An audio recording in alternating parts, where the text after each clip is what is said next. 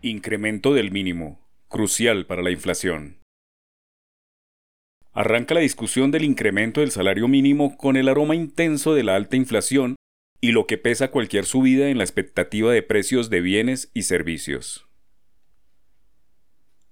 Empieza esta semana la discusión formal del incremento del salario mínimo para el año nuevo con unos supuestos económicos que dictan que debe ser entre 10 y 12%, pues dicta la ley que nunca debe ser inferior a la variación de los precios causada, es decir, poco menos del 10%.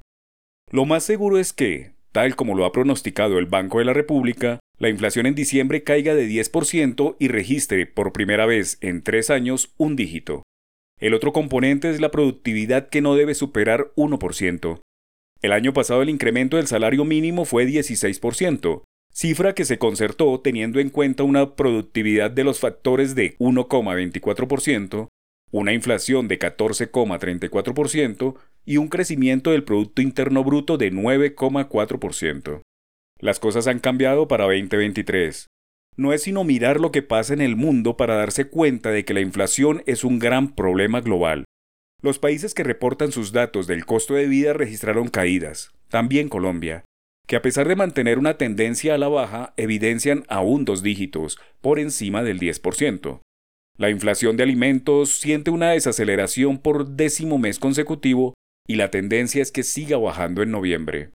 Si el alza del salario mínimo para el próximo año es la inflación causada durante este noviembre, más una cifra de productividad, se arrastraría un rezago que no ayudará a bajar la inflación durante 2024. Máxime cuando la variación de precios en Colombia es la tercera más alta de América Latina, como consecuencia de que el gobierno nacional decretó aumentarlo 16%, dejándolo en 1,1 millones de pesos.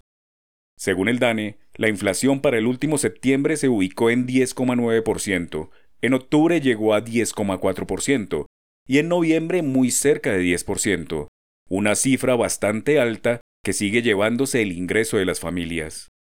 No es una discusión fácil, pues no siempre más dinero quiere decir bienestar económico y poder adquisitivo. Sin duda alguna, a todo el mundo le gustarían mayores ingresos para poder gastar, invertir y ahorrar con más holgura. Pero la economía funciona a través de las expectativas de consumo que todo lo devoran. Es un cliché decir que pasado enero, con su tradicional cuesta, los precios se han comido el alza. Y es cierto porque no es sino que el arrendatario o el tendero sepan que subieron el salario para que incrementen el precio de sus productos y servicios. Cada año, cuando se ajusta al alza el salario, suben automáticamente los arriendos, los pasajes, los alimentos y hasta las multas de tránsito en proporción de dicha alza, arrastrando la inflación causada y no la esperada. El tiempo límite de negociación del mínimo entre los gremios de la producción y los trabajadores es 15 de diciembre, cuando se cumple el primer vencimiento legal para la negociación. Si no se logra, el gobierno nacional lo fija por decreto, lo que afecta a casi 60% de las personas que tienen empleo en Colombia, que es la tasa de quienes ganan un salario mínimo o menos. Son más o menos 2,2 millones de personas, pero el impacto es mucho mayor al ser el número que se aplica a otras alzas, incluso a las multas e infracciones. La discusión del incremento del salario mínimo es obsoleta. Debería hacerse en otro momento del año, con otras variables, incluso teniendo en cuenta patrones distintos como las regiones, las horas, los sectores. Eso quizá no se logre en este gobierno, pues su acento de confrontación no deja avanzar.